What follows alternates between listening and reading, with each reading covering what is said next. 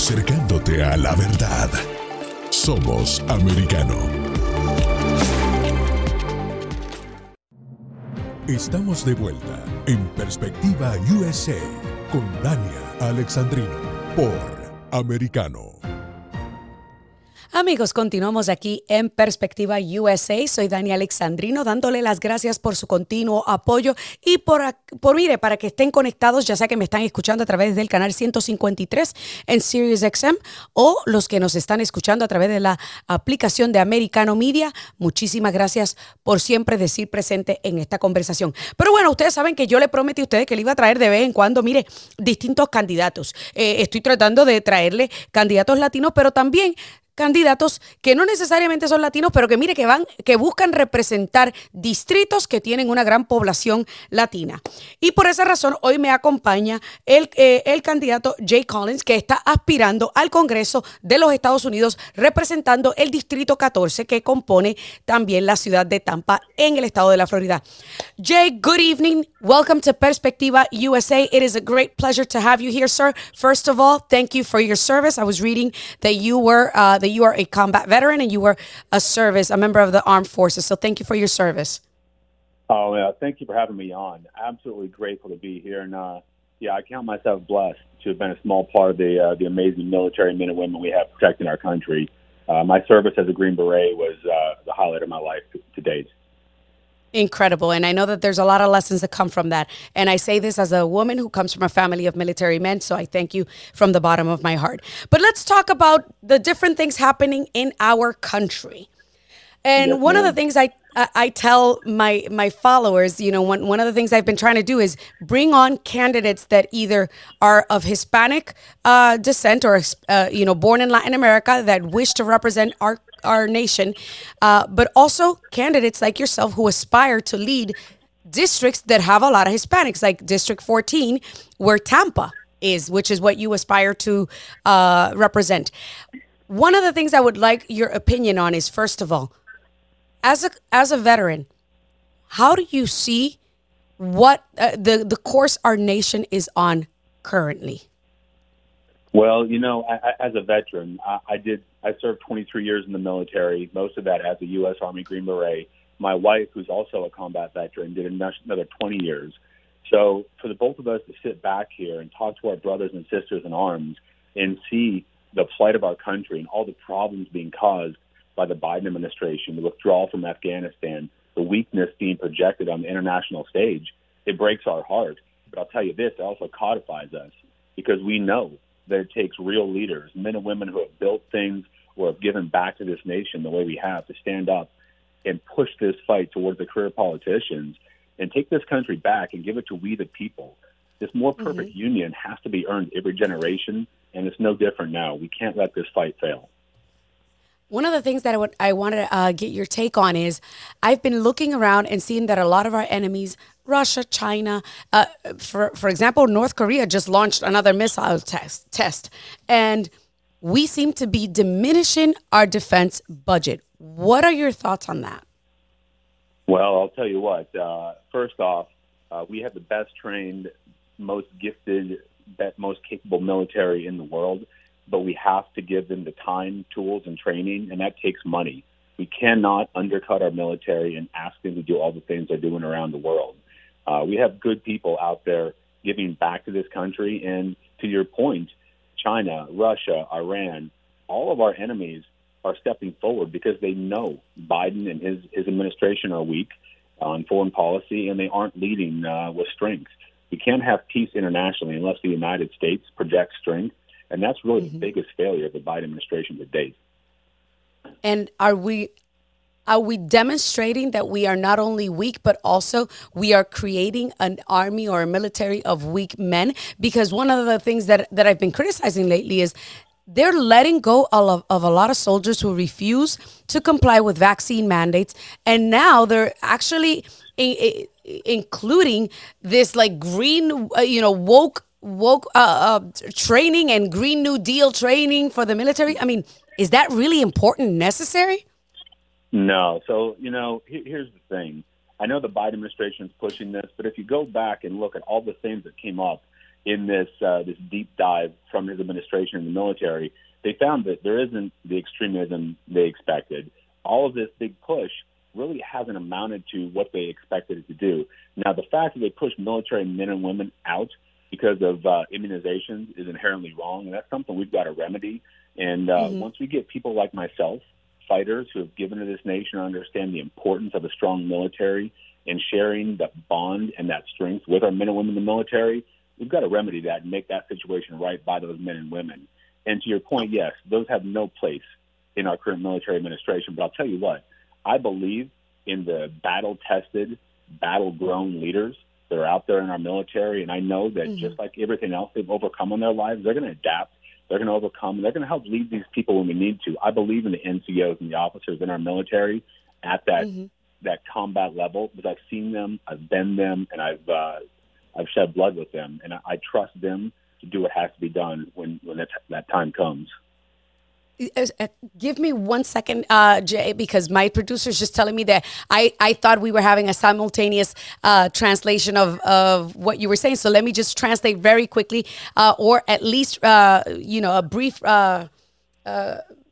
translation of what you just said in our brief conversation. Amigos, estamos hablando con Jay Collins, eh, candidato al distrito 14 en el estado de la Florida para representar a Tampa. Estamos hablando, él es ex veterano, sirvió en la guerra de Afganistán, al igual que en Irak. Estamos hablando sobre cómo el ejército de los Estados Unidos está quedando, obviamente, como débil ante nuestros enemigos y cómo Joe Biden y la administración de los demócratas está buscando disminuir nuestro presupuesto de defensa. Y ustedes saben que aquí en este programa hemos hablado también acerca de, todas estas lecciones de, mentalidad de eh, woke y de este, los géneros y del Green New Deal que buscan eh, inculcar a, a, nuestros soldados, mientras que en el otro lado del mundo, Rusia, Irán, China, eh, Corea del Norte están fortaleciendo su ejército, incluso están en el proceso, en el caso de Norcorea, de tratar de tener armas nucleares y en el caso también de Irán. Así que es sumamente importante y él dice que obviamente nuestro ejército ejército es resiliente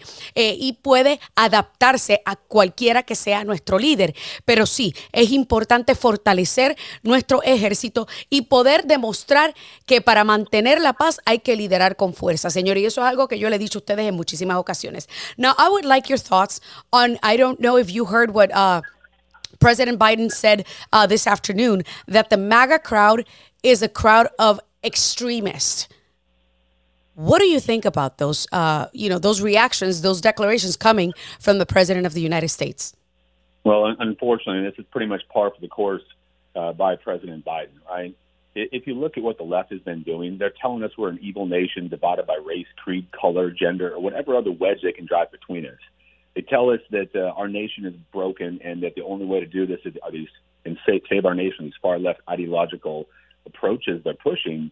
And uh, when you're highlighting demographics like the MAGA crowd, like that, that that's hot garbage, right? We have so mm-hmm. much more in common across this country than that which divides us. A real leader would step in and say, "Hey, look, we can overcome our di- differences. We can find a way forward that meets the ideas, ideals, and principles that made this nation great, and we can get there again." Absolutely. To highlight the MAGA mm-hmm. crowd like that is failed leadership. It's unnecessary, and frankly, the MAGA crowd are patriots. They're people that believe in this nation, many of whom have bled for this nation to give back in, in hardworking jobs, serving our country as men and women in law enforcement or in the military or as veterans. And uh, it's heartbreaking to hear a president say that. Particularly when it's a president that promised to unify the country. I mean, oh, absolutely. that's I mean, not unity, if you ask me. Well, that's right. Well, and you see it played out, right? Uh, no matter what state you go into, the far left playbook's in, in motion, right? They're going to divide us by whatever thing they can divide for at that time.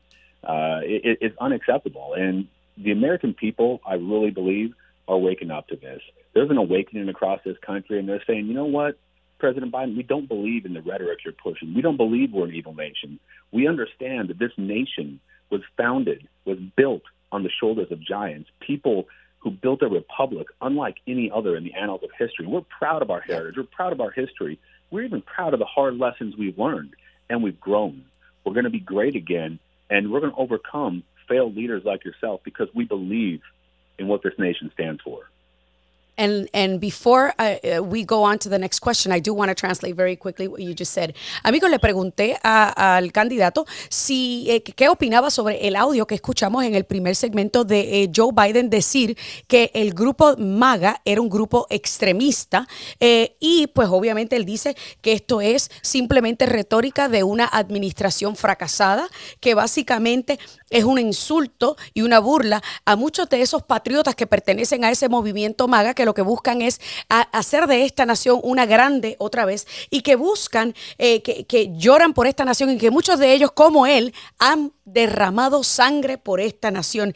Y una de las cosas que él dice es que obviamente el Partido Demócrata, al igual que Joe Biden, han hecho eh, campaña y han hecho una administración y, se han convertido en quienes son continuamente dividiendo la nación, dividiendo la nación por color de piel, dividiendo la nación por género, dividiendo la nación por distintos grupos. Now, I know, and I know we're running out uh, short on time, but I do want uh, refer to one word that you said. You said people are, are awakening.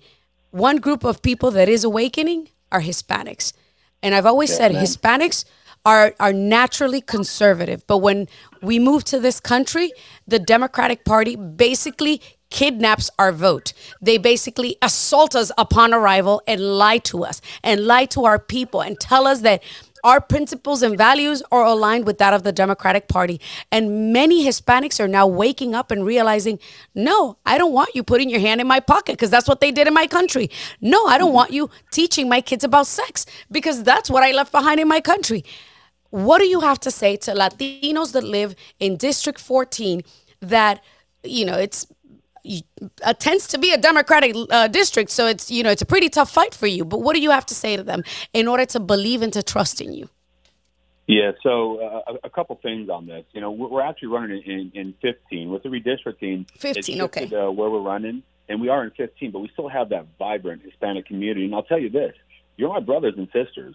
I'm yours together, we're going to take back this country because your ideas, ideals, and principles are the same as everybody else in this country. In the end, this poison rhetoric of opening up our borders, breaking down our country, separating us by whatever ideological threat they want to use, and breaking our nation apart, teaching our children poison is wrong in every community. And in a community as vibrant and loving and is focused on freedom as a Hispanic community, that's mm-hmm. why they're standing shoulder to shoulder with us. Only together can we overcome these odds.